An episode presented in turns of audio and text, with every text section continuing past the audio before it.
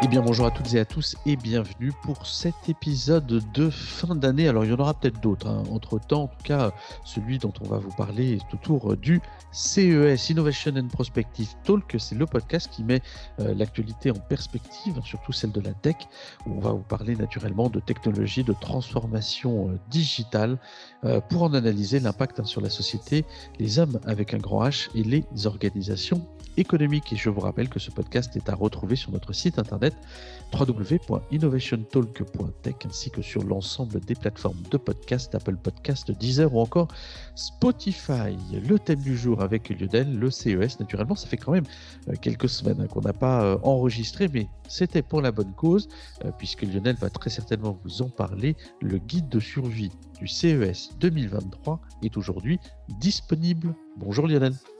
Salut Mathieu. Salut tout le monde.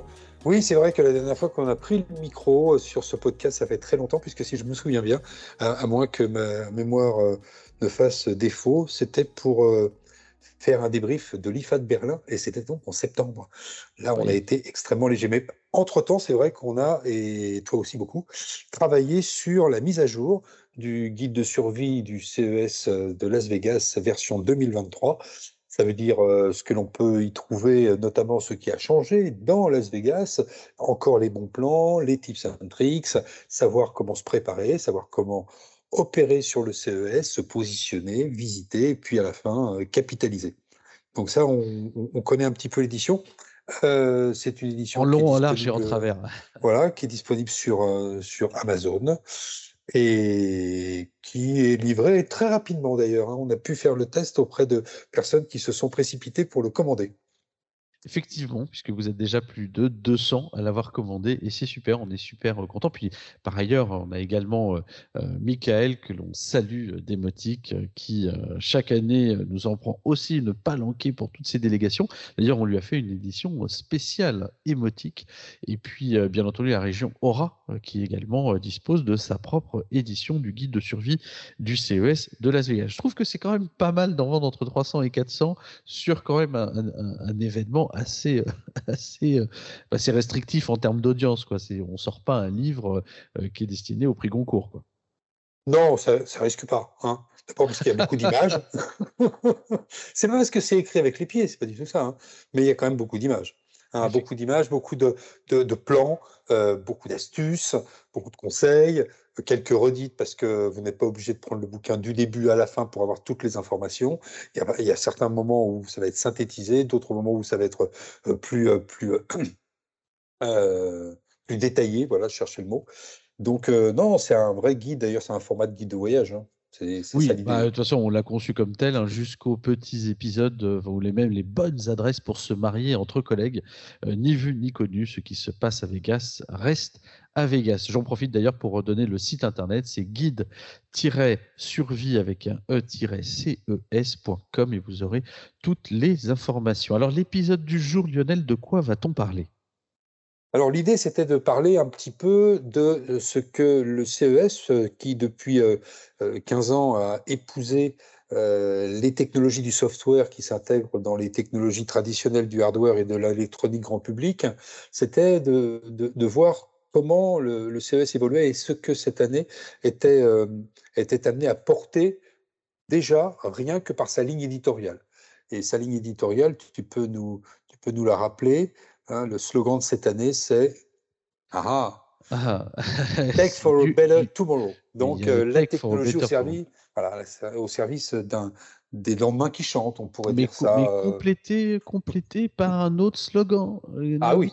Et oui, parce que tu as le, slogan pour Better Tomorrow, qui est effectivement le sujet clé, qui, et puis après, il y a, il y a deux autres sous-slogans finalement, Human Security for All, qui est l'association qu'ils ont faite entre la CTA et un dispositif qui est, euh, qui est propulsé ou sponsorisé par, par l'ONU sur lequel on, reviendra, et, euh, euh, et aussi le concept ce que la tech peut faire. The Tech Can Do. Et là, on a également pléthore de sujets qui s'y attellent. Enfin, ce qu'on détecte en tout cas, c'est que dans la ligne éditoriale, il y a quand même une forme de, de une forme de vision plus macro, un peu moins de catégories affichées, un peu plus de topics qui rassemblent plusieurs catégories. Hein. Ça ne veut pas dire que ces catégories ne sont pas présentes aussi dans le classement, bien entendu, des startups. En tout cas, en termes d'affichage, il y a une forme de, euh, visibilité euh, plus simple à comprendre pour lire ce salon euh, de l'année avec l'ensemble des topics qui s'y agrègent.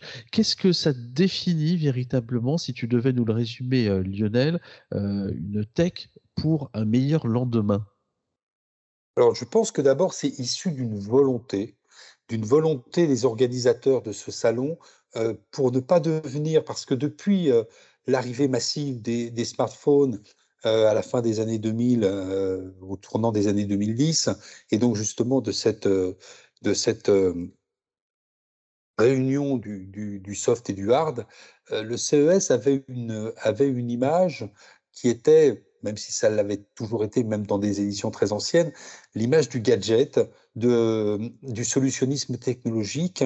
Et là, finalement, on, essaye, enfin, ils essayent d'avoir cette, cette vision plus, fédératrice et davantage dans la réponse aux inquiétudes que pourraient avoir, euh, que ce soit les gouvernants, que ce soit les entreprises, que ce soit les utilisateurs finaux, de ce que la tech peut apporter euh, dans un univers qui sera demain probablement plus contraint en énergie, plus contraint en termes de matières premières. Et c'est vrai que déjà depuis quelques années, on avait la tech pour un futur responsable, on avait la, résilience, et là, on, va progressivement sur cette, euh, ce sérieux et l'image du sérieux que l'on veut, que veut mettre en avant. Alors ça ne veut pas dire que les, que les entreprises changent leurs axes de, développement, qui sont généralement souvent contraints par le législateur qui impose la voiture électrique en Europe à l'horizon 2035 ou autre, ou autre chose dans ce domaine. Mais en tout cas, pour rester euh, up-to-date, pour rester toujours attractif et toujours leader sur cet ensemble qui va être la technologie qui est à votre service au quotidien, quel que soit votre quotidien, que vous soyez dans la mobilité, que vous soyez dans la santé, que vous soyez euh, dans, dans la maison, le sport et, et toutes vos activités personnelles, d'une certaine façon, euh, il faut que l'on puisse couvrir tous ces spectres euh, où, la technologie vient, vient au service in fine du, consommateur. Euh, que ce soit par le biais de l'entreprise ou que ce soit par le biais de la ville et des organisations euh, euh, réglementées et, et, régaliennes, ou que ce soit par le biais de nos propres décisions, c'est-à-dire ce qu'on appelle nous traditionnellement Tech for Life. Donc le sujet est assez large, effectivement, sous cette ombrelle, alors d'ailleurs qui n'apparaît plus trop sur le site internet. Ils en avaient beaucoup parlé sur les CES Unveiled. Aujourd'hui, euh, finalement, cette, euh, cette euh, lecture du meilleur lendemain est assez peu présente sur leur site. Finalement, elle se réagrège avec une petite nouvelle apparue tout à l'heure sur le concept Human Security for All, on va y revenir dans un instant, sur The Good Tech Can Do. Donc là, on est vraiment sur le côté ce que la tech peut apporter de, de bien et de positif, ça rejoint ce slogan. Et un dernier qui est apparu tout à l'heure, Diversity and Inclusions, sur lequel on va euh, travailler principalement euh, la capacité de la tech à s'affranchir, finalement à faire fi euh, des origines, à faire fi des contraintes et à être plus inclusive, avec euh, des sujets notamment de l'accès au financement, tel que je le lis euh, et, je le décrypte par rapport à leur site internet, encore une fois. Tout ça se matérialisera très certainement par de nombreuses startups ou quelques-unes. Hein, Space Tech l'année dernière, enfin tout le moins cette année, puisque c'était en 2022, nous a surpris par le nombre de startups tentaculaires qui étaient présentes sur cette sur cette thématique, euh, pour autant euh, totalement présente dans les médias, c'était assez disproportionné. Est-ce que ce sera la même chose sur ça? Je ne sais pas. Alors, en tout cas, avant de revenir sur les sujets, on a quand même toujours de la 5G, je pense. Hein. on a toujours de l'accessibilité, de l'intelligence artificielle, des crypto-monnaies, de la food tech, etc. Bon, bref, c'est un CES un peu aussi comme, euh, comme d'habitude, si je comprends bien. Oui, c'est un CES comme d'habitude et qui revient tout doucement à l'étiage qu'il avait quitté euh, lors de sa dernière édition euh, de janvier 2020, qui était l'édition juste avant euh, la pandémie due à la Covid-19. Donc l'édition pré-Covid, on peut imaginer, en tout cas, on a eu quelques chiffres qui venaient des responsables de la French Tech, qui est un acteur majeur de présence au CES, notamment dans l'environnement des startups, qui est, qui est au cœur de l'Eureka Park, enfin qui est au cœur du, du Vénitienne Expo, Expo, qui s'appelle le Park. Et dans cette ce gros millier de startups présentes, cette année, on nous annonce 170 startups françaises. C'est à peu près le même étiage qu'il y a donc maintenant trois ans, alors que l'année dernière, qui était la première édition euh, post-Covid, euh, relativement atrophiée, même si euh, dans le Récaparc, il y avait quand même toujours du dynamisme, nous n'avions que 135 entreprises qui étaient, qui étaient présentes.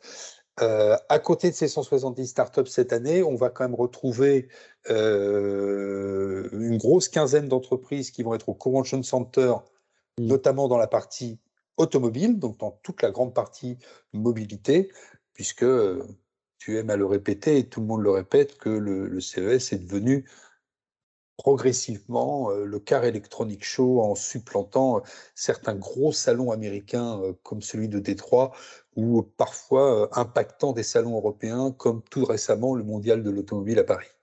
Bah, effectivement, si on compare aujourd'hui, mais ça, c'est l'évolution même, je dirais, du logiciel roulant. Hein. Quand on parle de, voitures, on est principalement sur des sujets quand même d'architecture IT, euh, de captation d'informations, de traitement de ces informations, jusqu'à peut-être même une décentralisation de la puissance de calcul euh, telle qu'on va pouvoir la voir dans différentes unités euh, de la voiture en l'état, hein, ce qui redéfinit même la façon dont les logiciels sont conçus pour, pour la voiture. Et naturellement, le West Hall va être complètement inférieur de, sujets autour de la mobilité. Alors ça va autant de VinFast qui va être présent euh, que des sujets, enfin que, que Stellantis, que Hyundai Mobis ou encore euh, on va pouvoir les avoir euh, Caterpillar et HD Hyundai, que on va avoir du Qualcomm, du Mobilize, du Microsoft au même endroit et même à côté Microsoft en face de John Deere. Donc on voit bien que le sujet de la mobilité, plus encore de la voiture,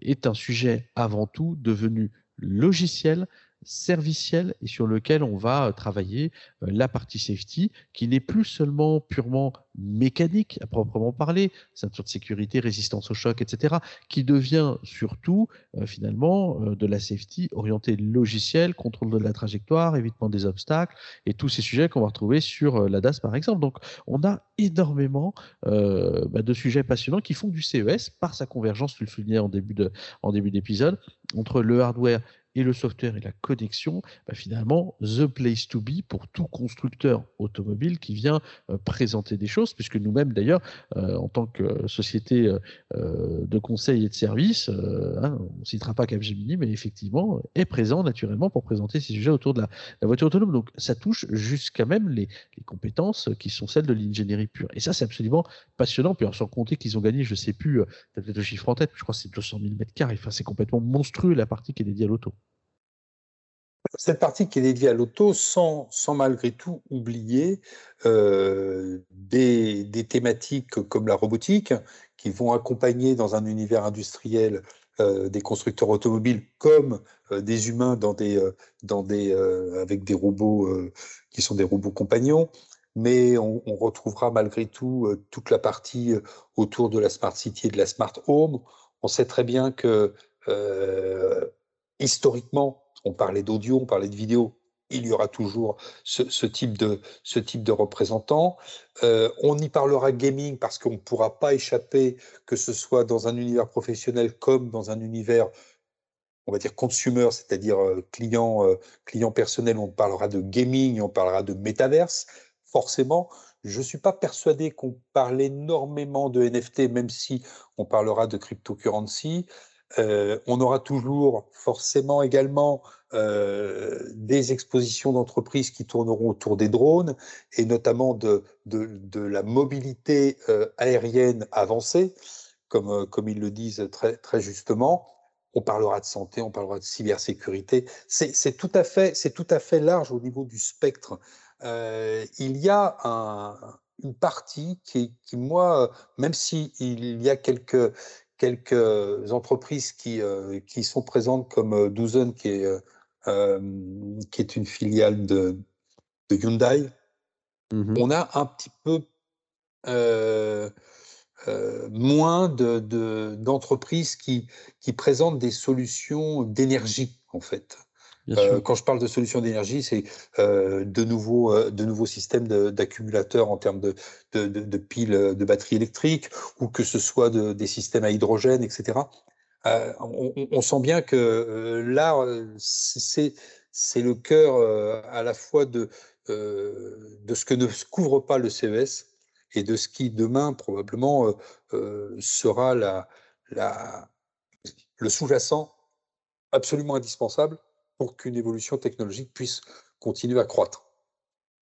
Alors moi, ce que je retiens quand même, tu cites notamment la santé comme étant bien présente sur cette édition et, elle le sera, c'est qu'en face du, stand de Abbott, il y a quand même le stand de Dassault je trouve absolument sensationnel euh, que des acteurs qui étaient à Bot, qui n'étaient pas présents, euh, alors l'année dernière qui étaient présents, mais c'était la première fois qu'ils étaient vraiment présents sur le CES, euh, arrivent en prenant un stand qui est aussi gros, euh, on pourrait l'avoir que le stand 3M qui est pas qui est pas très loin, et qui se met en face d'un éditeur de logiciels qui est quand même qui est quand même Dassault. Donc on voit bien qu'il y a quand même des sujets au fond de tout ça. Alors Dassault très certainement encore sur le sujet digital twin, un peu comme l'année dernière, ce sujet le digital twin du cœur.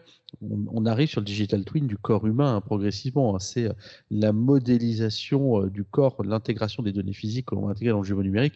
C'est absolument euh, des sujets passionnants, peut-être à aller jusqu'à les sujets qui sont portés actuellement par une initiative qui s'appelle France Biolide et qui, qui, qui notamment sur les problématiques de production de médicaments, de bioproduction sujet effectivement dans la santé qui devrait en tout cas être présent cette année en, sous-jacent parce qu'il n'y aura pas forcément de thématique à proprement parler mais on devrait parler peut-être de, cette, de ce sujet également.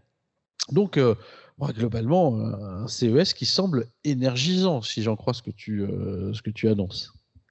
Énergisant et, et d'autant plus, et d'autant plus surprenant, en tout cas, c'est ce que l'on on imagine à, lire les, différentes remontées qui nous, qui nous parviennent sur à la fois les exposants et, la façon dont les exposants présentent un certain nombre de leurs produits ou services euh, énergisant parce que très ouvert, encore une fois. Euh, il y a un, secteur, par exemple, qui va être euh, euh vraiment intéressant. Euh, parce que bon, quand on parle de, de, mobilité, on dit bon, ce sont des machines. quand on met du logiciel dans des machines, bon, bah, ce sont des machines intelligentes. Bon, tout va bien. c'est le secteur de l'agritech et de la foodtech. Oui. arriver à justement, comme ils le disent, améliorer l'efficacité, le rendement tout en ayant des produits qui sont des produits qui vont produire de l'aliment avec moins de déchets, avec beaucoup plus de respect de l'environnement, avec une qualité nutritionnelle augmentée, etc. Donc finalement, euh, même si euh, ça s'appelle consumer électronique, euh, comment l'électronique, comment l'intelligence artificielle, comment les, les, outils, les capteurs vont pouvoir permettre demain de produire mieux de produire, de conserver mieux, alors que pour beaucoup, certes, il faut des tracteurs pour, pour cultiver nos champs, mais la, la food tech et les sous-jacents de la food tech, c'était surtout de la chimie et des engrais. alors que là, c'est comment on va aller plus loin pour pouvoir préserver, en tout cas, l'environnement. On, sait bien que, que les engrais, généralement, ont quand même des, des effets assez dévastateurs sur l'environnement, les nappes phréatiques, etc. Donc là, euh, il se positionne encore un petit peu plus loin dans l'élargissement du spectre. Et, forcément, tu parlais de, John Deere tout à l'heure, euh, les, représentants du, du, monde agricole sont, euh, sont, tout à fait présents. Et moi, j'avais repéré une, petite start-up d'ailleurs qui travaille sur un, scanner euh, donc un petit scanner optique qui est complètement portable, qui, peut même s'intégrer euh, à l'intérieur d'un smartphone et qui permet, euh, grâce à des bases de données associées à des jumeaux numériques, et puis bien sûr toujours le buzzword, quelques algorithmes d'intelligence artificielle, va détecter notamment la, comment je vais dire, la qualité du fruit tout au long de son acheminement mmh du producteur jusqu'au consommateur pour limiter dans la chaîne d'approvisionnement les, euh, les, gaspillages qui, d'après cette entreprise, pourraient, s'ils étaient déployés à grande échelle, pouvoir économiser à peu près 25% des coûts dans ce que l'on appelle bah, dans la chaîne alimentaire un certain nombre de produits qui, finalement ne peuvent pas arriver en bout de chaîne en, dans un état suffisant pour être consommés.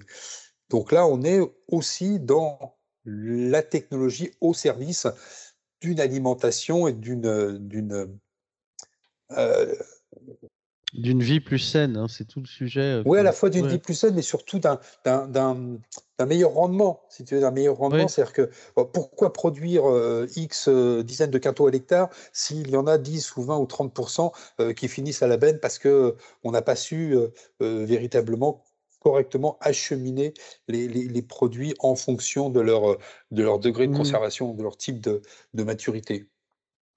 Mais ça laisse effectivement des sujets qui sont absolument, euh, moi, personnellement, qui, me font vibrer. Alors il y a une partie du CES, je reviendrai après parce qu'il y a une startup que, dont je voulais vraiment, euh, tu sais, l'année dernière on avait vu euh, cette espèce de, mangeoire, je ne sais pas si tu te rappelles, le ah, shift le qui anonymisait les, conversations dans le, dans le métaverse et que je trouvais absolument sympathique, même si je ne l'aurais pas moi-même porté.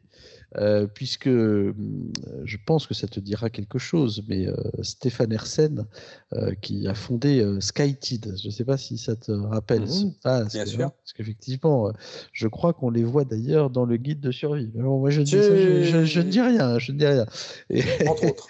et voilà et qui est une start-up toulousaine et qui présente finalement ce, masque muni d'un absorbeur de son qui permettra de passer en public des appels à la fois silencieux mais également sécurisés. Euh, là, pareil, hein, on commence à avoir des dispositifs qui sont intéressants. Alors même si le casque pourrait paraître effectivement un peu, un peu euh, singulier en termes d'approche de, euh, dans, dans, l'espace public, on se rappellera notamment que feu le temps du début des, AirPods, tout le monde se disait mais qu'est-ce que c'est que ces gens qui parlent tout seuls dans la rue parce qu'on ne voyait pas les écouteurs? La normalité viendra peut-être de l'usage massif et de l'adoption de ce type de produit. En tout cas, ça c'est effectivement cette, cette de bulle silencieuse entre guillemets ou cette bulle de silence que l'on va pouvoir retrouver. voilà. donc sur une histoire absolument fantastique. D'ailleurs, je crois qu'ils sont présents sur le Reka Park. Donc n'hésitez pas par défaut à aller voir si je reviens je reboucle parce que je pensais Metaverse, parce que je voulais parler gaming, tu vois, j'arrive à reboucler sur mes idées. Euh, qui est quand même ce sujet euh, où ils ont réuni hein, la CTA, euh, à la fois le métavers, le gaming, les mix reality, etc., sur un même espace dans lequel Microsoft tient une place centrale. Et donc, c'est absolument bah, pareil, super de voir qu'à côté de tous ces constructeurs de solutions, même souvent de hardware, hein, autour des, lunettes, les Magic Leap notamment qui seront présents, tout ça est à côté ou autour de Microsoft. Moi, je trouve que la disposition était quand même assez, euh, assez marrante pour, pour, pour l'avoir. Voilà. On s'en est aperçu il n'y a pas très longtemps, puisque le, la CTA a par ailleurs mis à jour très tardivement, selon ma perception, les maps, notamment virtuelles du, du CES cette année. Ce qui donne aussi une autre lecture ou qui conforte celle qu'on a pu avoir. Puis, euh, dans, le, dans, dans, le cadre de ce que l'on a pu observer, parce que on les a parcourus, même si, euh, même si cette année euh, c'était un peu plus timide que les années précédentes, lors des CES Unveil, c'est-à-dire de la présentation, que ce soit à Amsterdam ou que ce soit à Paris, d'un certain nombre de startups locales, c'est-à-dire plutôt des startups européennes, Europe du Nord et puis euh, France et éventuellement Europe du Sud, euh, qui étaient présents sur ces deux CES Unveil. Il y avait quelques, quelques pépites, dont une, euh, dont, dont une pépite française qui s'appelle Iowa Robotics.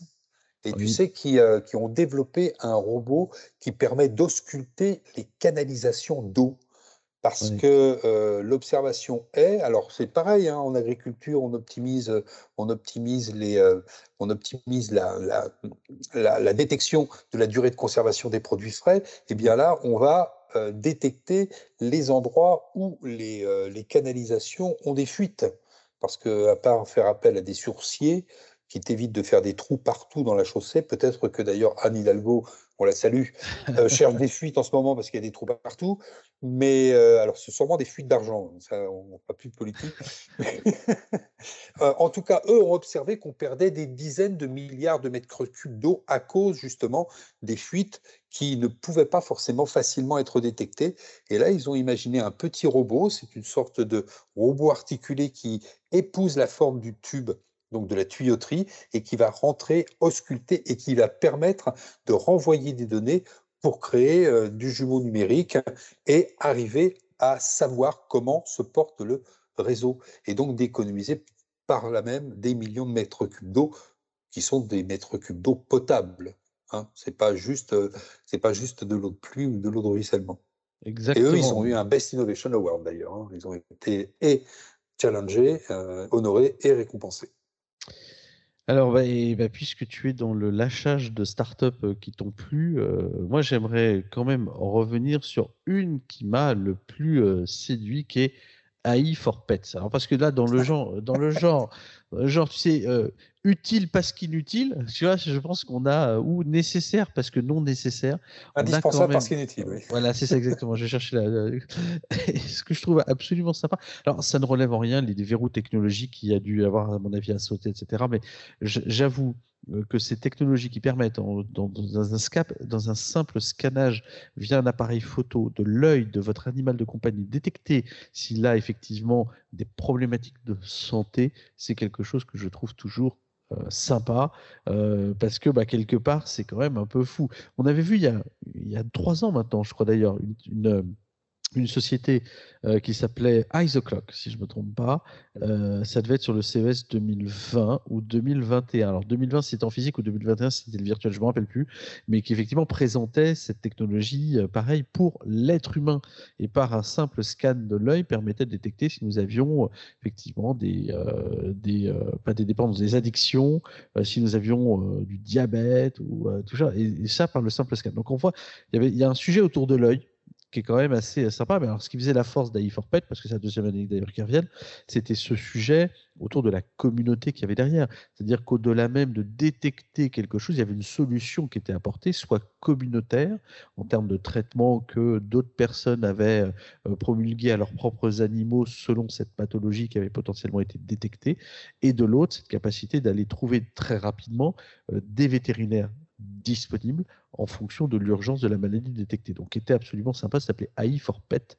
Et euh, voilà, au-delà même, des fois, même de comprendre aussi, euh, en fonction de l'aboiement, mais c'était encore un autre projet, euh, ce que voulait dire potentiellement notre chien. À quand la traduction du langage de chien par Google? Moi, en juin, je me pose la question.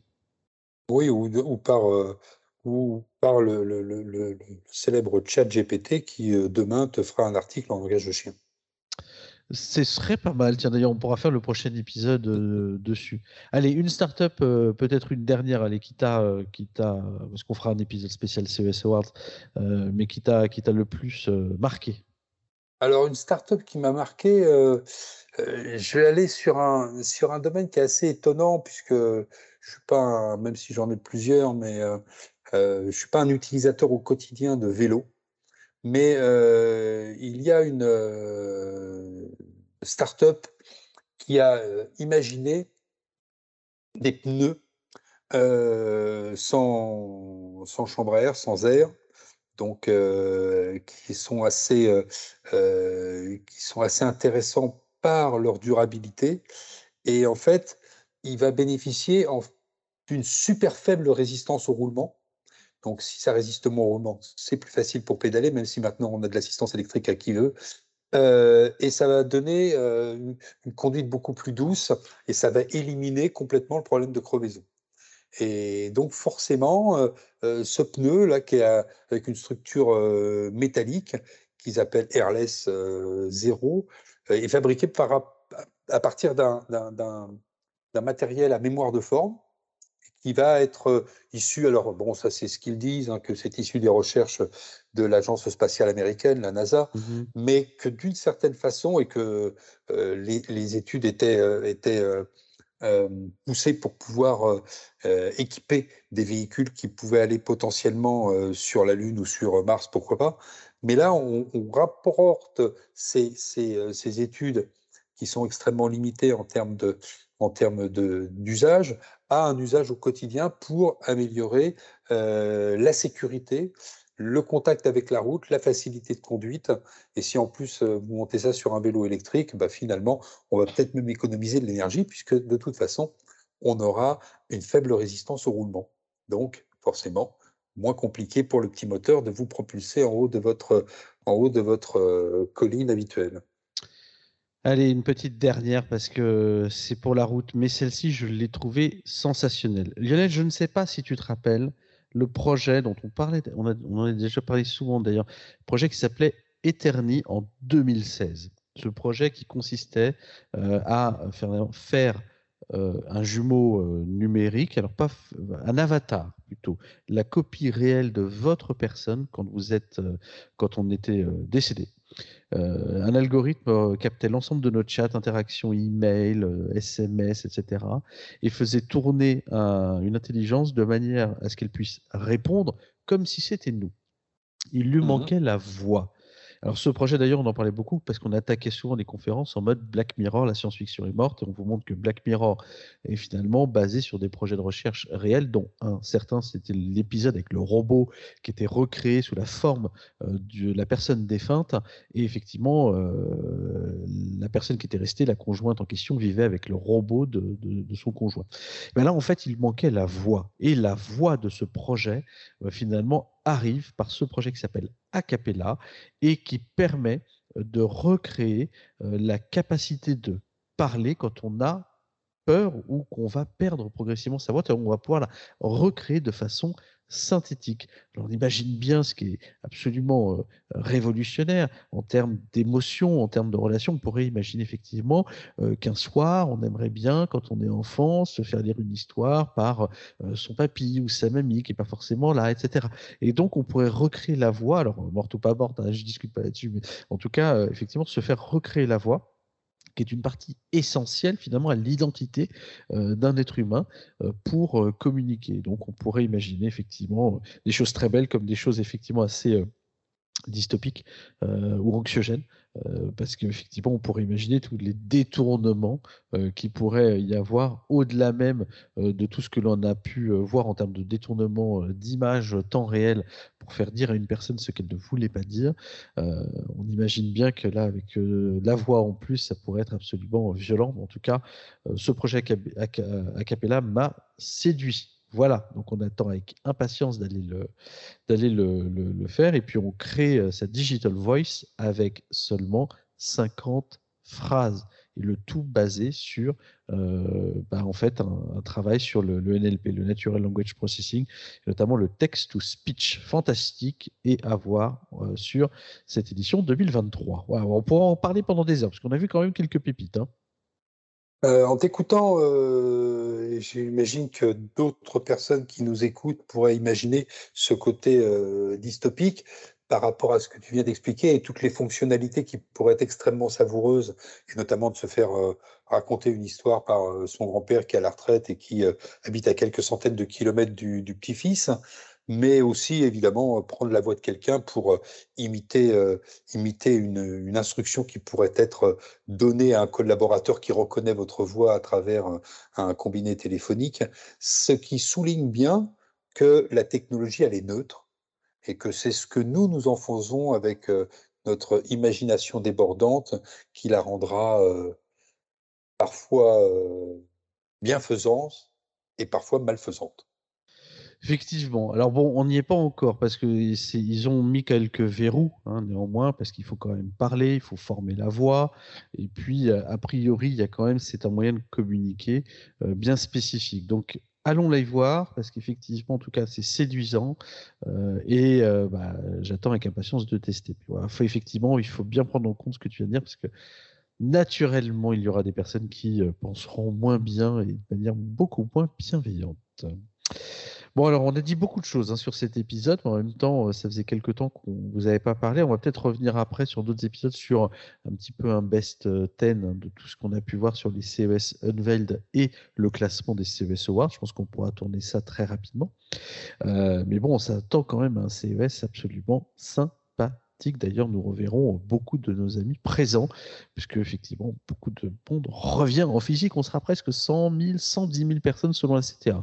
Assez loin des 180 000 de d'habitude, mais globalement, on arrive à revenir à un, terrain de jeu euh, assez euh, classique. Oui, je crois, je crois que cette année, il n'y aura pas les, no-shows de l'année dernière. Toutes les sociétés euh, qui ont annoncé qu'elles seraient présentes seront réellement présentes. Euh, il y a des reprises épidémiques. Bon, les, les, les, exposants du sud-est asiatique seront probablement moins nombreux comme ils l'étaient, ou très peu nombreux comme ils l'étaient l'année dernière, mais pareil, tous les exposants occidentaux seront là. Donc on y verra des capteurs, on y verra des, des écrans pliables, on y verra, et on y verra peut-être encore une fois dans ces, dans ces domaines que ce soit les domaines de la réalité augmentée, de la réalité mixte, des dispositifs qui soient de moins en moins contraignants à porter. On ne parle même pas de leur prix, on parle juste de leur usabilité. Euh, on voit bien que les écrans pliables que l'on voit depuis maintenant 6 ou 7 ans n'ont pas véritablement trouvé leur marché, et pourtant des grandes l'électronique euh, les développent et essayent de les promouvoir. Euh, on verra sûrement encore une fois euh, la xème euh, déclinaison d'un téléviseur QOZ-LED avec mmh. rétroéclairage immersif pour une couleur plus, plus, réaliste dans les coins.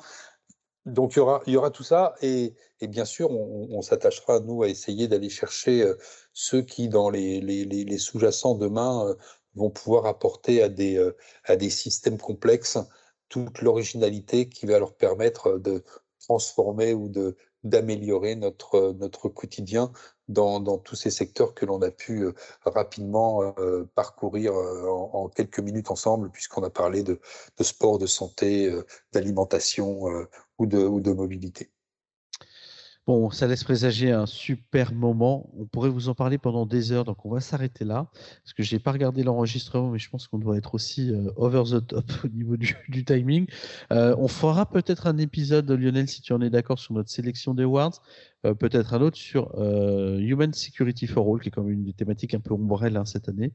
Euh, et puis, puis ensuite, peut-être une autre avec Bruno, notre préfaceur attitré depuis deux éditions du guide de survie du CES, pour nous dire ce qu'il attend, lui, du côté canadien de son côté de journaliste aussi, hein, euh, bah, de ce CES, parce que ça, fait, ça fait 20 ans, si ce n'est pas 25, qu'il le parcourt. Donc effectivement, je pense qu'il a aussi beaucoup de choses à, nous raconter et, c'est super. Est-ce qu'on a tout dit? En tout cas, on aurait pu aller plus loin, mais on a dit déjà beaucoup de choses. C'est le début du commencement. C'est le début du commencement. Allez, sur cette phrase absolument magnifique entre la, j'allais dire entre la tortue et le lapin, mais non, entre l'araignée et la mouche, on vous en reparlera dans un instant. Ah, c'est fantastique. Elle était belle celle-là. Euh, on vous en reparlera. Mais bon, allez, un peu de réclame. On vous rappelle que vous pouvez naturellement nous retrouver sur Apple Podcast 10 ou encore Spotify ou sur notre site euh, innovationtalk.tech. Euh, partagez la bonne parole, partagez cet épisode et puis, bien entendu, si vous êtes présent sur le CES, que vous y n'hésitez pas à nous envoyer un petit message, à nous arrêter dans les allées pour euh, qu'on puisse enregistrer ensemble peut-être un tips and tricks, peut-être une actualité quelconque, je n'en sais rien. Et puis bah, sinon, on se retrouve très vite pour de nouvelles aventures autour du digital et de la tech. Euh, bye bye. Salut Lionel. Salut Mathieu, salut tout le monde.